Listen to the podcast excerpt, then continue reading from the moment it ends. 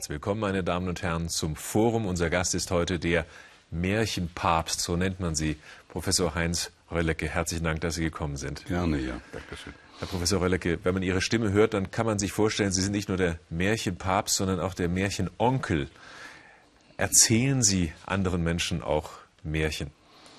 Also nicht so Märchen, wie Sie meinen. Märchen erzählt man schon mal anderen Menschen, aber sonst hält sich das bei mir im Rahmen. Das heißt, ich habe meinen Kindern und meinen Enkeln natürlich Märchen erzählt, aber das war es denn auch fast. Äh, ich möchte das ein bisschen trennen. Das wäre, als wenn ein, ein, Sänger über Gesangskunst referiert, während er noch äh, aktiv tätig ist. Also ich würde sagen, die Wissenschaft von der Sprache und Literatur und vom Märchen ist etwas anderes als die Umsetzung, die halb künstlerische, halb äh, geniale Umsetzung, das überlasse ich dann lieber den Profis. Dennoch sind Märchenwerke, äh, die vorgelesen werden müssen, um wirklich in, in Wirkung zu kommen? Ja, da streiten sich die Geister. Also es ist ja jahrhundertelang eine rein mündliche Sache gewesen, wie es heute noch im Orient ist und zum Teil in Südeuropa. Da erzählt jemand auf der Straße Märchen, waren immer Gemeinschaftsveranstaltungen, also nie äh, vom Face-to-Face, -face, sondern da sind immer eine Gruppe drum. Das ist schon mal wichtig. Und da war das mündlich. Und bis die aufgeschrieben wurden, hat es ja lange, lange gedauert. Und seitdem ist der Streit, sollen wir trotzdem mündlich weitererzählen, selbst auf die Gefahr hin, dass wir nicht richtig erzählen, äh, oder müssen wir uns streng an den Wortlaut des Gedruckten halten, damit wir der alten Überlieferung genau folgen. Äh, ich werde immer sagen, wenn schon Grimm, ich spreche hier von Grimms Märchen, dann auch wörtlich Grimm. Und wenn nicht, dann kann man von mir aus frei erzählen. Man kann natürlich auch Grimm umerzählen, aber dann muss man es vorher sagen. Man muss nicht sagen, ich erzähle jetzt mal Dornröschen, wie man es immer wieder erlebt, und dann hört man die tollsten Sachen, die so nicht im Buche stehen, und das mag ich nicht. Wie kam denn das Märchen in Ihr Leben? Wurden Ihnen viele Märchen vorgelesen in Ihrer Jugend oder ganz wenige und deswegen haben Sie das zum Lebensthema gemacht? Ich muss Sie enttäuschen. Das ist ganz, ganz unromantisch geschehen. Ich bin im Krieg im Sauerland aufgewachsen bei meiner Großmutter und da gab es kein Buch im Haus und auch keine Märchen. Da hatte die Frau gar keine Zeit für, wahrscheinlich auch keinen Sinn dafür. Was man so als Kind mitbekommt, mal hier und da ein Bild oder mal ein Fetzen von Erzählung, aber sonst absolut nichts. Und dann habe ich sehr spät angefangen, angefangen, Germanistik zu studieren, weil ich erst am Abendgymnasium mein Abitur nachholen musste. Das hat also drei Jahre gekostet ungefähr. Und dann äh, bin ich äh, auf das Knaben Wunderhorn gestoßen, diese große romantische Liedersammlung, habe die zum ersten Mal historisch-kritisch herausgegeben. War eine unendliche Materialschlacht, das sind 723 Lieder. Zu jedem musste man die Vorform, die Handschrift entdecken, die quer durch die ganze Welt verteilt sind und, und, und. Und im Berliner äh, Nachlass fand ich Grimm-Handschriften das war ziemlich neu, dass auch die ganz, ganz jungen Brüder Grimm schon am Wunderhorn mitgearbeitet hatten, also als 20-Jährige. Das war wenig bekannt und das war für mich natürlich interessant. Das ist ja mal ein toller Beiträger, Jakob Grimm oder Wilhelm Grimm, die Namen kennt man wenigstens. Und dann waren unter diesen handschriftlichen Zeugnissen auch Märchen äh, Fragmente und die Texte, die ich nicht kannte. Aber ich sage, aha, das gehört zu Grimms Märchen und wird wohl längst erforscht sein. Das bestbekannte, meistgedruckte deutschsprachige Buch Dachten aller Zeiten. Dachten Sie, ja. Dachte ich, da ist ja nichts mehr zu machen. Habe mir aber trotzdem klugerweise, muss ich heute sagen, Kopien gemacht und mit nach Hause genommen. Als ich meinen Wunderhorn-Kram fertig hatte, habe ich mir die mal angeguckt und guckte dann in die sogenannte Forschung und schlug also die Hände über dem Kopf zusammen. Das ist eine unglaubliche Schluderei, Fehler, Lücken und also alles, was Sie sich vorstellen können. Und da habe ich gedacht, der Sache muss ich doch mal nachgehen. Und das bin ich dann auch. Das, die Haupthandschriften liegen in Genf, halb Privatbesitz Fondation Martin Boudmer, die wollten die erst nicht rausrücken, aber mit viel Zähigkeit habe ich sie bekommen, habe eine neue Edition dieses sämtlichen handschriftlichen Materials gemacht und dabei die tollsten Entdeckungen. Äh, die Sensationen waren 1975. Über die sprechen wir gleich noch. Ja, die also, wollen wir jetzt ja, nicht vornehmen. Nein, Sie wollten mich nicht Denn es ist wirklich bekommen. eine Sensation, die ja. Sie 1975 ja. da veröffentlicht haben, die Ihnen auch manche äh, böse Kritik, Kritik eingebracht hat, denn Sie haben die Märchenwelt manches äh, Menschen fast zerstört, kann man sagen. Ja, ja, Aber ganz spannende Sache. Aber lass uns das noch ein bisschen, ein bisschen aufheben. Äh, ich habe so eine schöne, heute würde man sagen, Home Story über Sie gelesen, dass Sie in einem Haus leben, das über und über mit Büchern stimmt, ja. äh, ausgestattet ist. Ja. 12.000 hat man damals gezählt. Ja, wenn man die Reklamhefte mitzählt. Und äh, 70 etwa haben Sie selber geschrieben. Ja. Das geschriebene Wort, das ist etwas, was Ihr ganzes Leben äh, stark beeinflusst hat. Der Germanist, der Philologe, welche Aufgabe hat er im ja, ja, im, im Leben. Was, was, was ist das für ein, für ein Mensch? Es ist ja ein Studium, man weiß, es gibt's, aber was der so richtig macht, das äh, fragt man sich doch immer wieder, was, was macht ein Philologe eigentlich? Ja? Den ganzen Tag, ja, ja, ein Leben lang. Also, als ich 65 wurde, gaben mir meine Schüler eine sogenannte Festschrift. Das war früher so üblich, war ganz gerührt, wusste nichts davon.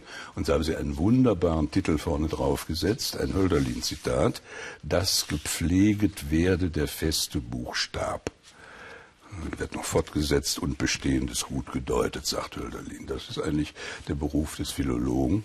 Der Buchstabe muss erstmal festgemacht werden, verantwortet werden, gepflegt werden und dann kann man das Bestehende, was man festgemacht hat, als Philologe auch deuten. Nee, die Philologie kommt ja schon aus der Antike her. Da waren die Texte, die man schrieb, auf äh, Papyrus oder später auf Papier, bis äh, ja zu Beginn des Buchdrucks, die waren ja meistens zwei, dreihundert Jahre alt schon. Man hat ja ganz selten zeitgenössische Dinge aufgeschrieben. Und da ist natürlich in den 200 Jahren manches zerrüttet worden und die Philologie musste von Anfang an, auch die des Neuen Testamentes, auf jeden Buchstaben achten und sagen, wie ist er wohl damals äh, gesprochen und gemeint gewesen. Und da machen sie ja unglaubliche Entdeckungen. Man sieht im, äh, das war auch mal ein Schlüsselerlebnis für mich, in vielen Todesanzeigen den äh, Goethe-Spruch, äh, alles geben die Götter, die Unendlichen, ihren Lieblingen ganz. Das habe ich auch immer so zitiert, das steht auch in zwei, drei Goethe-Abdrucken so drin. Und dann sah ich die Handschrift in Frankfurt und da steht gar nicht geben, da steht gaben.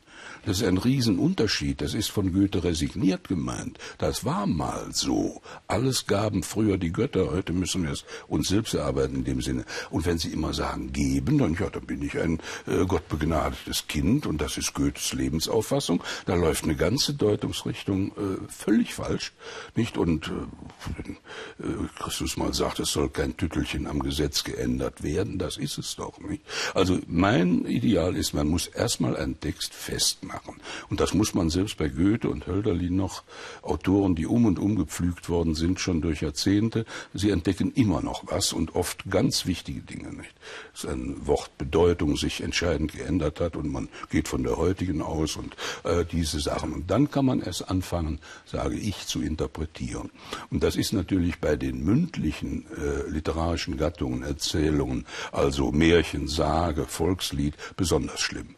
Weil da natürlich immer, mit Recht auch vom Volk, verändert worden ist. Und dann wird aus bald grasig am Acker, bald grasig am Rhein, steht da auf einmal bald grasig am Neckar, bald grasig am Rhein. Jetzt muss man erstmal wissen, was da vorher gestanden hat, damit man den Unsinn überhaupt auf die Reihe kriegt, der jetzt da steht, nicht? Also das ist, meine ich, macht Spaß und führt sofort auch zu einer äh, gegründeten Deutung oder sogar zu einer neuen Deutung. Das, das was Sie eben zitiert haben, dürfte ja das bekannteste Lied aus dieser Sammlung aus des Knaben ja, sein. Eben, und ich glaube, jeder hat sich schon gefragt, ja, was heißt denn hier Krasen? Da spricht doch kein, was soll denn, das ist doch keine Kuh, die genau. hier über, sein, genau, genau, über das Liedchen spricht. Ja, das ist so ein was, was ist da für, gemeint? Ein Beispiel für viele. In dem Lied ursprünglich.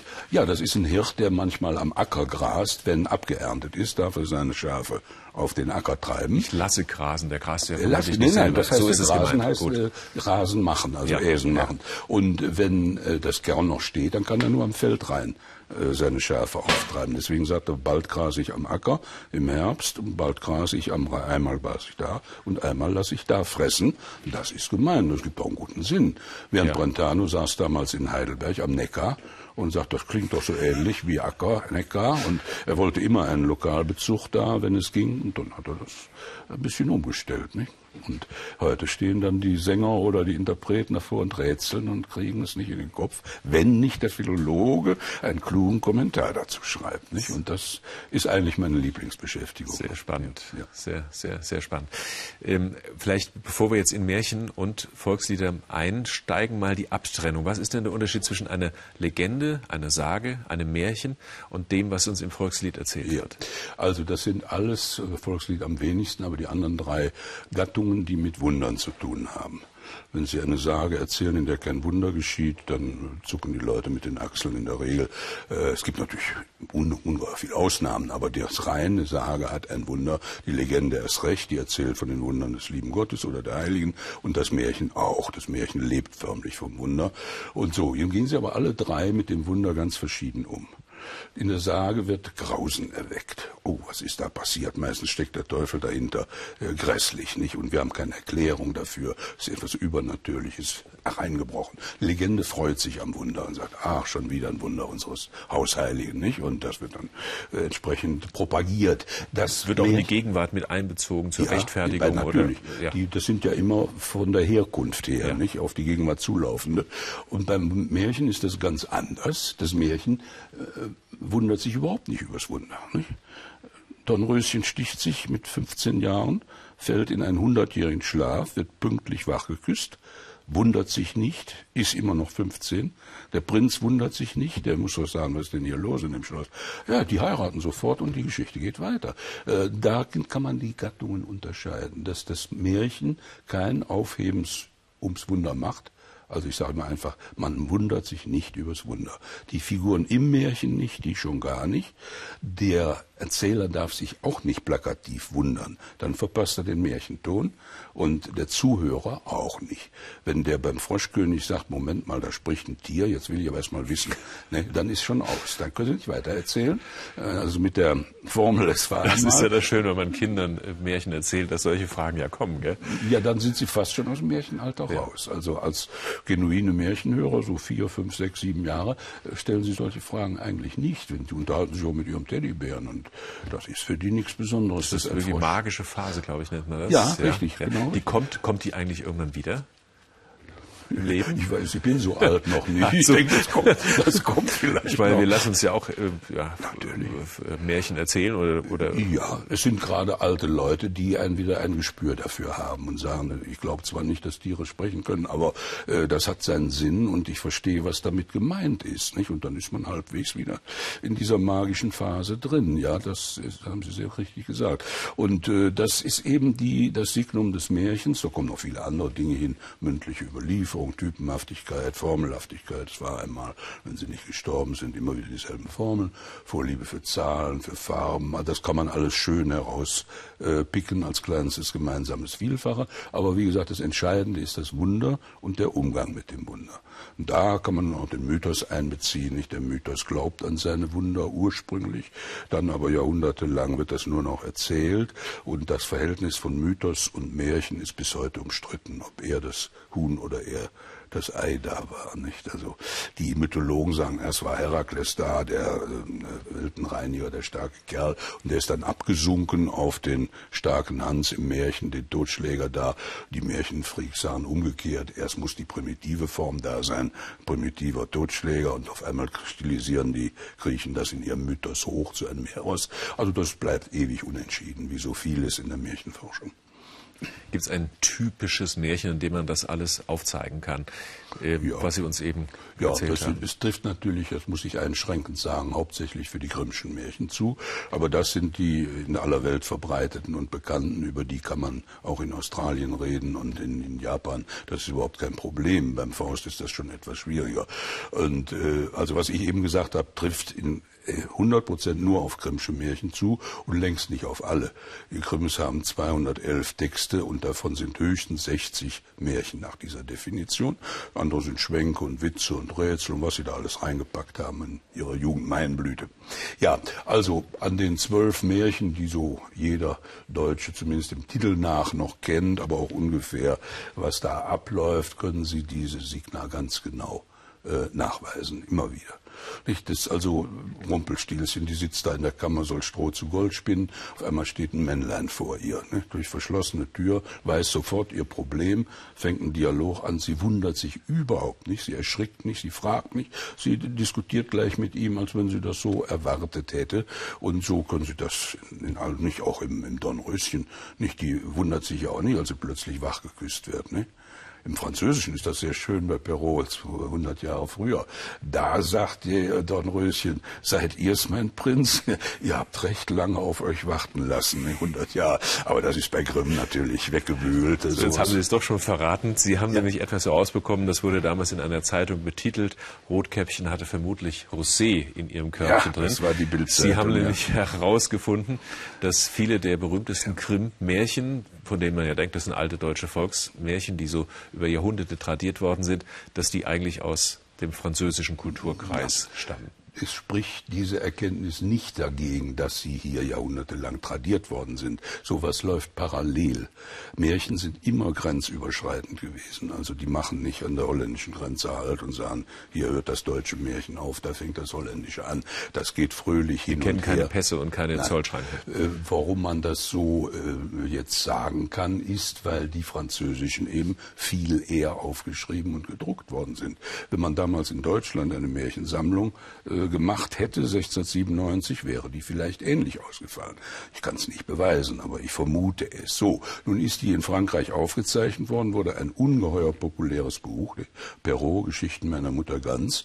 Und die Einwanderer nach Hessen vor allem, das waren Hugenotten, Glaubensflüchtlinge, die brachten natürlich ihren französischen Märchenschatz mit und die haben die auch ihren Kindern in Deutschland zwei, drei Generationen lang auf Französisch erzählt. Das lässt sich beweisen war gerade noch in einem Hugenottendorf, Luisendorf, wunderschön. Die haben bis 1920 konnten die Einwohner noch französische Märchen aus dem Kopf erzählen. Nicht? Und das ist die große Einflugschneise, dass jetzt Dornröschen, Rotkäppchen, äh, Hänsel und Gretel, die vielleicht in Deutschland schon äh, existent waren, aber in dieser französischen Fassung, sage ich mal, an die Brüder Grimm kamen. Also Opernfreunde haben sich vielleicht gewundert, wenn sie bei Rossini, bei La Centerentola, also dem Aschenputtel drin waren, dass das so ganz ähnliche Geschichte ist, aber es endet anders. Rossini hat sich genau. an Perrault orientiert. Nur, ja. Und das finde ich so faszinierend. In der französischen Fassung geht das Ganze sehr friedlich aus. Mhm. In der deutschen wird gestraft.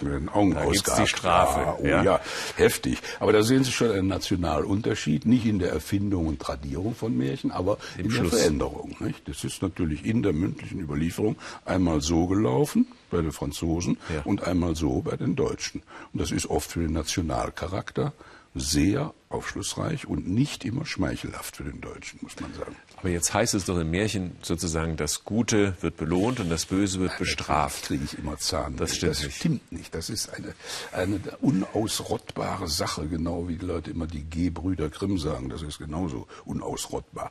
Äh, nein, ich, jetzt muss ich mal ein Beispiel, wenn Sie erlauben, bringen.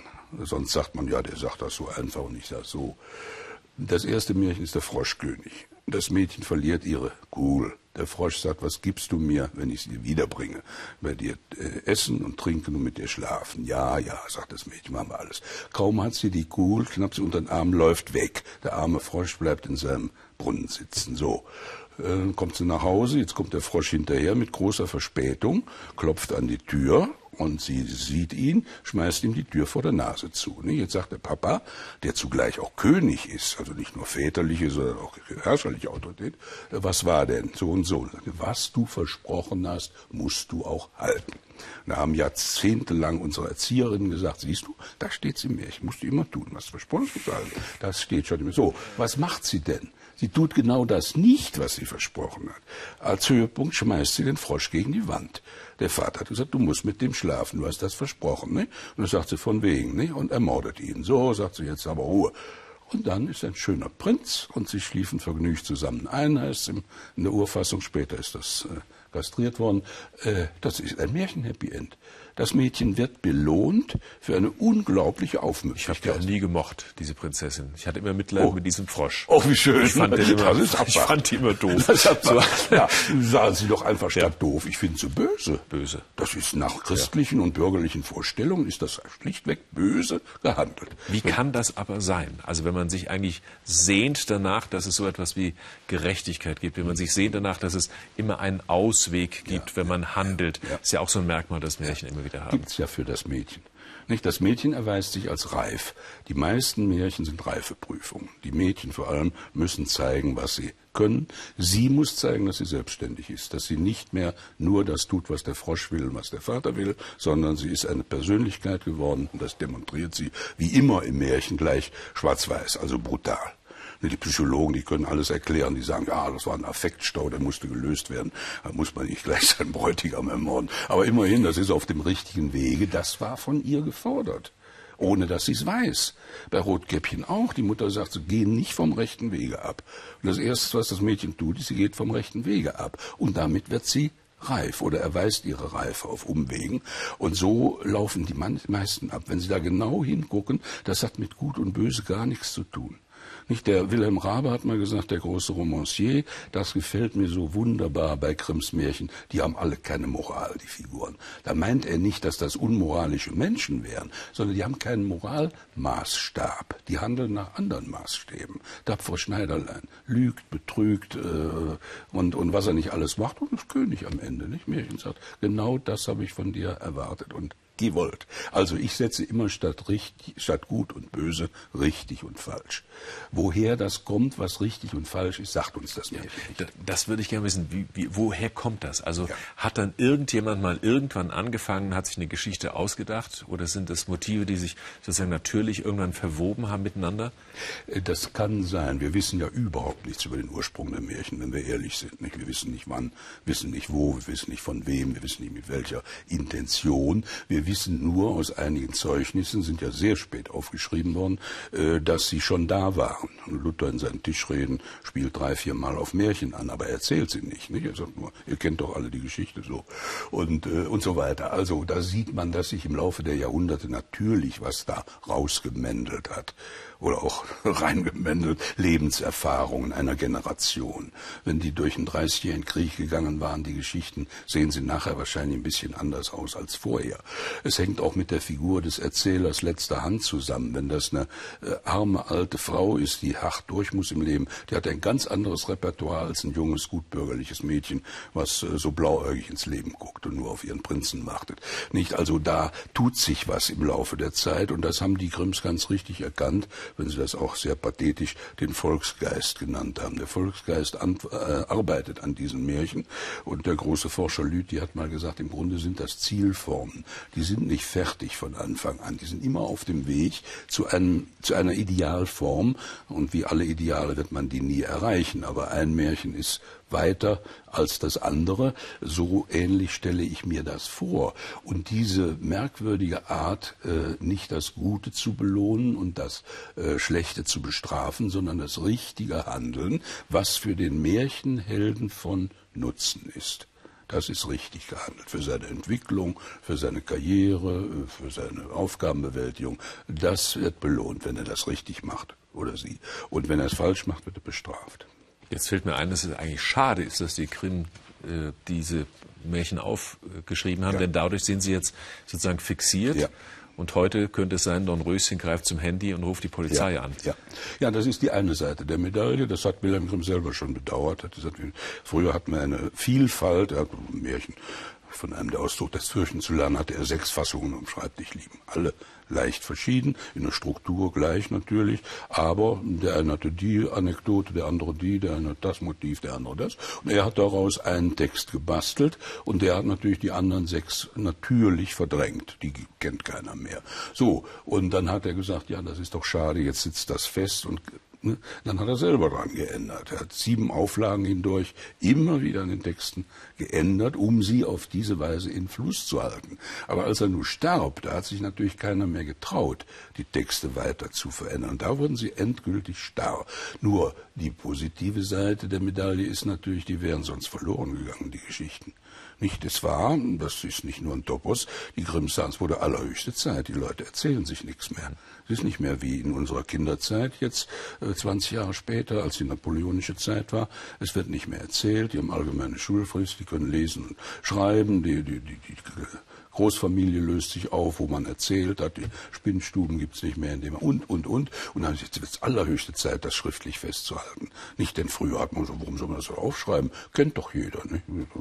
Habe ich selbst noch erlebt in meiner Kindheit, dass meine alten Tanten sagten, die kannten so wunderbare Sprüche äh, auf Sauerländisch Blatt. Ich sage, schreib das doch mal auf. Oh, kennt doch jeder. Nicht? Sind heute total verloren, verloren. Ich habe gefragt bei den Archiven und Museen, kennt ihr einen Spruch da und dazu? Nein, ist nichts in Unterlande. Das ist, äh, und da haben die Grimms also gerade noch die Notbremse gezogen. Interessant ist ja, dass ja Ihr Leben und das der Grimms Parallelen hat. Auch Sie ah. haben begonnen zu arbeiten über die Liedersammlung Knaben Wunderhorn von ja, Aachen von Arnim und Clemens von Brentano. Die haben sich hingesetzt. Mhm, mhm, ja, ja. Das, glaube ich, als Gegenbewegung zu Napoleon, zu der Französisierung auch, Deutschlands. Auch, ja. Und haben angefangen zusammen. War ein starker Impuls. Nicht ausschließlich. Das Wichtigste für Sie war, den alten Mythos wieder zu entdecken über diese Geschichten. Aber das haben Sie gemerkt, dass das nicht geht. Das haben Sie auf die Dauer äh, stillschweigend eliminiert, sozusagen, diese Forderung. Aber Anti-Napoleon, das war ganz klar der Anlass, jetzt auch hervorzutreten mit diesen Sachen. Ja, ich äh, meine akademischen Lehrer, ich habe meinen Stammbaum aufgestellt, die gehen direkt auf Jakob Grimm zurück. Also ich bin ein äh, wissenschaftlicher ein direkter Nachfahre, war mir natürlich nie bewusst. Aber was mir bewusst geworden ist, ich habe instinktiv genauso gearbeitet wie die Grimm. Nicht nur an den Materialien, die Sie ansprachen, sondern auch in der Methodik. Nicht? Das berühmte deutsche Wörterbuch ist ja deswegen so bahnbrechend und bis heute unersetzlich, weil es nicht einfach sagt, Garten, Hortus, ne? Althochdeutsch so, Mittelhochdeutsch so, so, sondern sie bringen nur Belege, wo das Wort Garten in einem Kontext steht, in einem halben Satz oder in einem ganzen. Und jetzt können Sie als Leser und Benutzer sagen, was ist denn hier gemeint in dem Satz? Also man wird nicht festgelegt, das geht ja auch gar nicht bei dem historischen Wörterbuch. Bei Luther meint das eben oft was anderes als bei Goethe dasselbe Wort, nicht? Aber sie bringen dann die Beispiele hintereinander und das war immer mein Faible beim Kommentieren, möglichst viel Parallelstellen dass der Leser und Benutzer sagen kann, aha, hier bedeutet das Wort oder diese Wendung oder dieses Bild das, dann kann es das in dem kommentierten Text auch bedeuten. Muss nicht, aber es ist erstmal eine Hilfe. Und eine, die den Benutzer nicht bevormundet. Ich, mir sind diese Kommentare, berühmte von Albrecht Schöne zu Goethes Faust, und da muss unser Spiegel voll von war, von Lobeshymnen, äh, sehr zuwider, weil er dauernd seine eigene Interpretation einmischt. Nicht? Der weiß genau, dass Gretchen von Mephisto geschickt ist, um den Faust zu verführen, was ich für völligen Blödsinn halte, äh, kann er ja sagen, äh, sagen auch viele, aber es muss nicht im Kommentar stehen. Das ist eine Bevormundung des Faustlesers, der sofort in eine Richtung gedrückt wird und dann äh, eben nicht mehr frei das ist. Das heißt, wenn man wissenschaftlich arbeitet, muss man sich selber herausfiltern. So ist es. In, in, in ja, solchen Fällen. So ist ja. es, ja. Lassen Sie uns nochmal bei der, bei der Liedersammlung Knabe Wunderhorn bleiben. Das sind über 700 äh, Lieder. Sie haben uns das, das gesagt. Wie authentisch sind die wurde da auch, Sie haben so ein schönes Beispiel vorhin genannt, wie, wie sauber wissenschaftlich haben denn Arnim und Brentano gearbeitet? Es war Ware genauso umstritten wie bei den Brüdern Grimm. Die einen sagten, das ist alles romantisches Machwerk. Die haben da zwar ein paar Volksliedfetzen gehabt, aber das sind alles ihre eigenen Gedichte. Das war das eine Extrem. Die anderen sagten, nein, nein, die haben Buchstabe für Buchstabe das aufgeschrieben. Das wollten sie ja gerade und haben da nichts dran verändert. Bei Grimm hat man dasselbe gesagt. Ne? Bei Grimm hätte man es von Anfang an besser wissen können, wenn man richtig hingeguckt hätte. Denn er sagt in der Vorrede, der Wilhelm Grimm zum ersten Band, äh, zum zweiten Band, entschuldigen Sie, 1815, die Viehmann, das war die Hauptbeiträgerin, konnte auch langsam erzählen, so dass man ihr mit einiger Übung nachschreiben konnte. Also Steno gab es ja noch nicht, aber man konnte, sie konnte so langsam erzählen, dass man mitschreiben konnte. Und dann kommt der entscheidende Satz, manches in unserer Sammlung ist auf diese Weise wörtlich beibehalten. Manches. Das heißt natürlich vieles ist nicht wörtlich beibehalten. Und genauso ist es im Wunderhorn. Es gibt keines dieser 723 Lieder, das nicht eine Quelle hätte. Meistens Volkslieder, mündliche Tradition, oft aber auch literarische Quellen, alte Lieder aus dem Spätmittelalter. Und dann gibt es aber auch keins, an dem jeder Buchstabe so abgedruckt worden wäre. Hm? Manche Lieder sind zu 90 Prozent überarbeitet, aber es ist immer noch ein Kern drin. Und manche Lieder, da sind nur zwei, drei Worte abgeändert, wie es übrigens Gustav Mahler auch noch gemacht hat bei seinen Wunderhorn-Vertonungen. Der hat das Wunderhorn sehr bewundert und hat auch fälschlich geglaubt, das sind echte Volkslieder. Äh, aber er selbst hat sich äh, herausgenommen, nicht so stark wie Brentano und Arnim, äh, einiges zu ändern, was zu seiner Melodieführung passte oder weil es anders sah. Und äh, das ist ein Prozess, der auch legitim ist. Arnim hat im Nachwort zum Wunderhorn gesagt, wir wünschen uns, dass das immer wieder verändert wird von neuen Herausgebern nicht? Und dann kann man unseren Namen ruhig vergessen. Jetzt muss ich mal die wahren Märchen der Gebrüder, der Brüder Grimm, um Gottes Willen, das hätte ich keiner gesagt. Meine wäre es mir rausgerutscht. Vorstellen, das ist ein, ein Buch, das ist relativ frisch ja. von Ihnen. Ja. Und äh, ich finde das ganz fantastisch. Also nicht nur von der Aufmachung her, sondern ja, natürlich auch äh, vom, vom Inhalt her, denn ähm, Sie gehen auf das zurück, was Sie recherchiert haben, wie diese Märchen wirklich in der Erzählung sozusagen geklungen haben und äh, stellen auch diejenigen vor, die sich, ähm, die, die den Brüdern Grimm, die den Brüdern Grimm die Märchen erzählt haben. Also man hört die Biografien der gar nicht mal so vielen Menschen, auf die sich die Grimms berufen. Ja, wir konnten sie leider, obwohl das sehr dick ist und schwer, das Buch nicht alle unterbringen. Also der aktuelle Stand von ermittelten Erzählern ist 40 und wir haben nur 25 aufnehmen können. Das ist immerhin ein Riesenergebnis, 25 von 40. Und wir haben leider auch nicht alles Repertoire dieser 25, die haben ja zum Teil bis zu 30, 40 Märchen erzählt, äh, aufnehmen können. Das hätte alle Dimensionen gesprengt. Aber wir haben die typischen Märchen, für dieses Repertoire. Ich deutete es eben schon an. Das Repertoire einer alten äh, Schneiderswitwe äh, oder Gattin in, auf dem Dorf, äh, die, die bitter arm war und krank, ist ein ganz anderes, das können Sie aus diesem Buch ganz klar ersehen, äh, als das einer 17-jährigen Hugenottin, die also äh, Tochter des Regierungspräsidenten war und äh, ihre Diener hatte. Und äh, die, die haben ein ganz anderes Märchenrepertoire. Versteht sich doch auch, nicht? Die kannten auch andere Märchen, aber die haben sie sich nicht eingeprägt, weil sie nicht ihrer Lebenserfahrung, Situation, Erwartung entsprachen. Und die haben sie auch den Grimms nicht erzählt. Aber die, da hing irgendwie ihr Herz dran und sagte, das ist was. Und das kommt in diesem Buche, meine ich, sehr schön heraus. Auch wieder ohne, dass ich den Leser bevormunde. Ich sage, guck sie dir selber an und sieh zu, was da gemeinsam ist nicht im Repertoire von der eben genannten Frau Fiemann kommt keine einzige Hexe vor. Das ist sensationell für Märchentraditionen. Da muss man sich fragen, warum. Und man kann Gründe dafür äh, sich ausdenken oder sogar beibringen. Und wie gesagt, das ist nun doch ein großer Schritt, dass man mal 25 Personen, die wirklich jetzt in Bild und Wort vor einem stehen, ihr Lebenslauf, ihre Herkunft, ihre Bildung, ihre Kontakte zu den Brüdern Grimm, haben sie in ihrer Kindheit Bücher gelesen und die Hugenottenfrage, französische. Und das ist eigentlich auch nochmal eine nachträgliche Erkenntnis nach 1975, dass die hugenottischen Einflüsse noch viel, viel größer sind, als ich da damals in einem ersten Schritt äh, herausbekommen habe. Also das läuft oft ganz kompliziert. Da ist ein äh, biederer evangelischer Pfarrer und Lehrer auf einem winzigen Dorf äh, in, in, in Hessen und dessen Tochter erzählt den Grimms Märchen. Friederike Mannel, sehr schöne sogar. So hat man gesagt, ja, das sind ja nur echt hessische. Der hat hinter den sieben Bergen gewohnt und keinen Kontakt, keine Literatur und, und, von wegen. Erstens sprach die Tochter perfekt Französisch, was wir jetzt erst rausgekriegt haben. Zweitens Zweitens war sie ungeheuer belesen. Sie kannte ihren Goethe, woher weiß ich nicht, konnte die Briefen zitieren wie nix.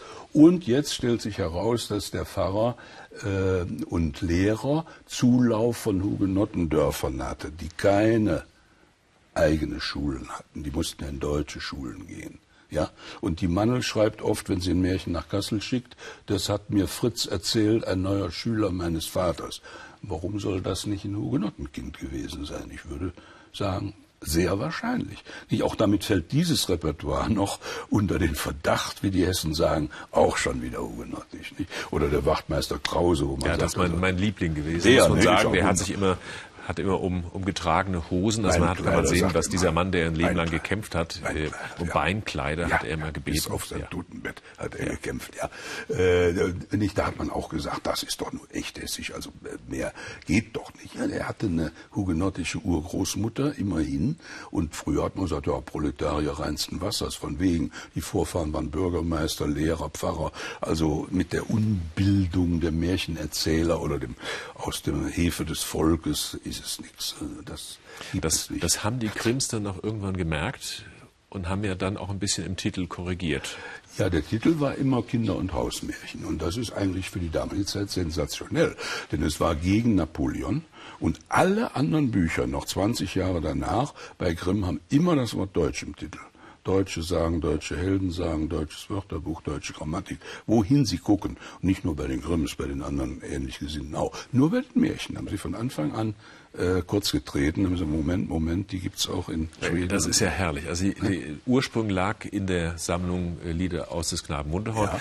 Da gab es eine Verbindung zwischen Arning ja. und Brentano und denen, da und haben die mitgearbeitet. Dann kamen die auf die Idee, wir könnten ja auch die Märchen. Ja, und wollten eigentlich etwas gegen Napoleonisierung einzeln und stellen fest, dass ja, wir es wieder also gesammelt das haben. Das ist natürlich, Sie waren ja sehr jung damals ja. und Sie hatten auch keines äh, Vorbild, weder theoretisch noch praktisch. Sie mussten aus dem Nichts sowas machen. Und die Idee hatte übrigens Brentano, die hatten nicht Sie, aber der hat gesagt, sammelt mal Märchen, das haben Sie dann auch getan. So, jetzt haben Sie diese Hugenottenmärchen gehört. Von der Viehmann wussten Sie es offenbar zunächst nicht dass die eine geborene Pierson war. Das hat sie denen wahrscheinlich gar nicht erzählt, die Fiemann. Sie haben es auch wohl nicht danach Kann, gefragt. Aber den Perrault kannten Sie vermutlich. Oder kannten die sie nicht? auch, das steht gerade auf der Kippe. Also Jakob hat erst 1815 ein Exemplar in Wien gekauft. Das sieht man an seinen Eintragungen. Also da war der erste Band schon drei Jahre draußen. Nicht? Ob Sie den Perrault da schon so gut kannten oder jetzt stellen wir uns mal vor, die haben da jahrelang gearbeitet und dann kaufen sie sich ein Buch, schlagen danach und sehen ihre eigenen Märchen. Das ist ja, eine Nein, herrliche steht, Situation. Man, man muss ehrlich sein, es steht schon im ersten Band in den Anmerkungen hier und da, es gibt eine Parallele bei Perrault. Ja. Aber die müssen Sie nicht aus einer Perrault-Ausgabe gekannt haben. Das, es gibt ja schon Literatur um die Ecke rum, nicht? Und auch Untersuchungen zum Märchen schon vor Grimm, wo dann steht, in der, bei Perrault ist das so und so und so weiter. Gut, also das lassen wir mal unentschieden. Sie wollten aber, weil diese Hugenot Hugenottenmädchen äh, auf Hessisch gebabbelt haben, mit Gewalt sagen, das ist hier entstanden, haben sie, so haben sie nie gesagt, aber suggeriert. Und sie haben gesagt, hier ist das überliefert. Das ist ein Märchen aus Kassel oder ist ein Märchen aus Hessen oder ist ein Märchen aus den Main-Gegenden. Haben sie sehr differenziert, sie haben nie einen Namen genannt. Sie haben gesagt, das ist hier verbreitet, das ist also unsers. So und so haben sie dann auch groß getönt im Vorwort, das seien alles echt mit Ä, alles echt hessische Märchen hier. So. Und dann in der Zweitauflage, sieben Jahre später, schreibt Wilhelm, es ist alles getilgt worden, was auf fremden Ursprung deutet. Und dann hat er leider den gestiefelten Kater und den Blaubart rausgeworfen und noch andere schöne Geschichten, weil ihm die zu nah an Peru waren. Aber hätte er mit dem gleichen Recht oder noch mehr Recht Dornröschen und Rotkäppchen auch rauswerfen müssen. Das war ihm nur wieder zu schade. Da hat er alten Mythos hintergewittert, Brünnhilde und so weiter, Feuerwall, Dornnecke. Das mochte er nicht äh, raustun. Um diese mythische Spur wäre dann verwischt worden. Aber wie gesagt, beim gestiefelten Kater war er grausam und sagt, nein, der ist Perrault, den nehmen wir nicht. Also die Tendenz war schon da, das Fremde nicht aufzunehmen oder auszuschließen. Aber das ließ sich einfach also nicht durchhalten. So ein paar schlaflose Nächte dürften die gehabt haben, ja, als auf das so klar Fall. geworden ist. Vor allem, vor allem Jakob, der war da ganz ja. rigoros. Mhm. Es gab, es gab ja, also es sind ja zwei Brüder, die haben sehr viel zusammen gelebt, sehr zu viel zusammen gearbeitet, eine ganz enge Beziehung bis zum Schluss ihres Lebens. Sie liegen sozusagen in derselben Erde begraben. Ja, nebeneinander. Ähm, ja. Sie waren trotzdem sehr unterschiedlich. Da war der eine, der war war ein guter Philologe, ein guter Wissenschaftler, der war sehr akribisch. Und zum anderen, das erfährt man alles in dem Buch, war der eine, der, sagen wir, literarisch, dichterisch begabt war und der auch wohl diesen Dichtton oder diesen, ja, diesen Märchenton sehr, erfunden sehr hat. Sehr wichtig. Ja, und äh, da vertreten Sie auch die These, dieser Ton ist ja. es gewesen, der diese Märchen ja. so weltweit populär gemacht hat. Also meist das meist verbreitete deutsche Buch. Ja, 160 ja. Sprachen übersetzt und in Deutschland sowieso der Bestseller schlechthin. Nicht? Und der letzte Rest literarische Allgemeinbildung in Deutschland, sage ich immer. So, äh, die ergänzten sich hervorragend, die beiden. Waren nur ein Jahr Unterschied. Der eine war groß und hübsch, der eine war klein und hässlich. Und so setzt sich diese Ergänzung äh, durchs ganze Leben durch, auf allen Gebieten. Der eine war akribisch, der andere machte das ein bisschen gefälliger fürs Publikum. Und äh, das äh, hat die beiden auch so hochgebracht, sag ich mal, und das unglaubliche Lebenswerk ermöglicht überhaupt erst diese Symbiose. Auf der anderen Seite gibt es natürlich Reibungen. Die hat man früher zum Teil übertrieben, haben gesagt, die haben sich verkracht und äh, die, der Jakob wollte ganz anders als der Wilhelm. Das ist auch richtig, aber nur zum Teil. Nicht? Also das, äh, Sie sprachen jetzt Wilhelm erzählt Talent an. Das ist der Knackpunkt. Also es war einmal, ist so eine Formulierung, ja, die, die, durch die Grimms ja. populär geworden ist. Die gab es vorher auch schon, aber äh, durch diese sagen. Märchen also wunderschön, wie heißt das, eine, ist äh, aus einer Zeit, als das Wünschen noch geholfen hat. Wo das Wünschen. Wo das, wo, ja, ja, mhm, Philologe, Entschuldigung. Ja, ja, Wir haben völlig recht, ja. Ja, ja. Ja, ja, aber auch das ist auch alles geheimnisvoll. Ja. Es war einmal, ja, war es denn nun mal oder war es nicht? Oder andere Länder haben es war einmal und war auch nicht als Einleitung. Nicht? Also das ist ja schon drin. Die, diese Ausleitungen gibt es die in anderen Ländern auch? Wenn ähm, sie nicht gestorben sind, dann leben sie noch ein heute. Gibt's nur ein einziges Mal. Ist so berühmt geworden, ja, ja. sich über alles. Nein, andere Völker haben andere ja. Ausleitungsformeln. Nicht? Ich, das sind meistens Hochzeitsfeste und dann steht da bei Grimm auch manchmal, ich wollte, ich wäre auch dabei gewesen oder so. Nicht? So, herrlich, also oder? ins Leben. Aber was Sie eben sagten, ist mir sehr, sehr wichtig. Der Erzählton Wilhelm Grimms. Der führt einerseits zum Erfolg dieses Buches bis heute, andererseits zum Dissens zwischen den Brüdern. Es ist sehr merkwürdig, das liest man auch in diesem Buch, Jakob Grimm hat das Repertoire dieser Hugenotten aufgenommen. Die haben sich die Arbeit geteilt. Der hat also deren Geschichten nachgeschrieben. Und die konnten glänzend erzählen. Die hatten ihren Perrault im Kopf, haben den neu erzählt. Jakob hat mitgeschrieben, nachgeschrieben und konnte das so lassen, sage ich mal vereinfachend. Ja, da haben wir es Märchen. Ne?